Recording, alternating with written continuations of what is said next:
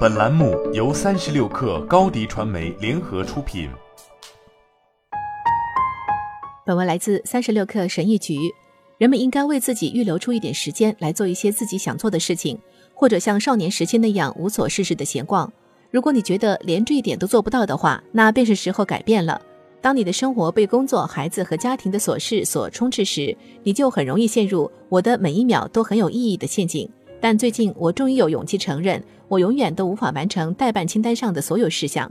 既然如此，那还不如花一点时间去做些自己想做的事情。这不仅不自私，反而非常实用。这样做有利于你完成其他的事情。事实上，这可以改变你的人生。当然，我的意思并非让你当上 CEO，走向人生巅峰。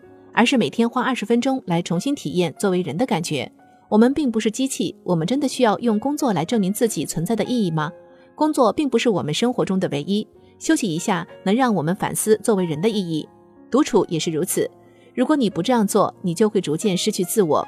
你必须主动地推动这件事情才行。在英国，法律规定，任何工作六小时或以上的人都有权休息二十分钟，但人很难在上班时间内完全放松下来。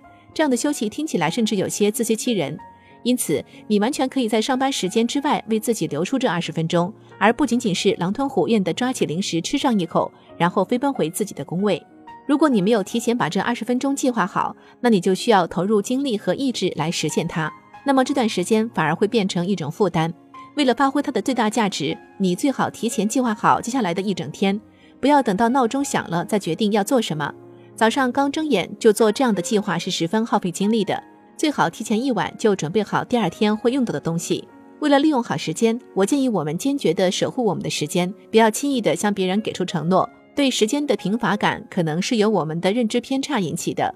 我们总是以为未来会有更多的时间，但事实并非如此。当你手里有现金时，你可以数它，它是可以量化的，但你无法看到或感受到时间，也无法给它一个真正的价值。因为时间是无形的，我们很难去量化。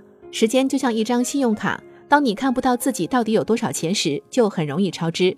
是的，我答应要帮助我的邻居搬家，答应要去做志愿者，还答应一个新的工作项目。而当你意识到这些承诺占用了你多少时间的时候，一切都太迟了。在这二十分钟里，即使什么都不做也是可以的，单纯坐在那里发呆也是有效的。我认识一位单亲妈妈，她每天坚持在孩子起床前半小时醒来。这样，她就可以在床上喝茶、听收音机了。独处是一个十分可爱的词，它意味着独自一人，但并不孤独。有些人觉得独处很有意义，而有些人则不喜欢独处。有研究表明，至少对于一部分人而言，独处是很有帮助的。他们真的很享受独处，这类似于一种爱好。这些人可以在独处中反思自己，进行深度思考。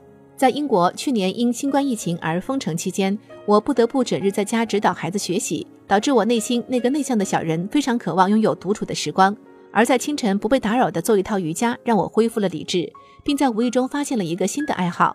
另外，我还借了一个捕鹅器，几乎每晚都会开着。每天早餐过后，我都会去看看我的捕鹅器，欣赏那些掉入陷阱里的蛾子。有的时候，甚至还会有知更鸟在一旁虎视眈眈地看着。无论你喜欢做什么，只要去做了，你就会释放那些让你感觉良好的神经递质。这样一来，谁会抽不出短短的二十分钟来做一些自己喜欢的事情呢？好了，本期节目就是这样，下期节目我们不见不散。你的视频营销就缺一个爆款，找高低传媒，创意热度爆起来，品效合一爆起来。微信搜索高低传媒，你的视频就是爆款。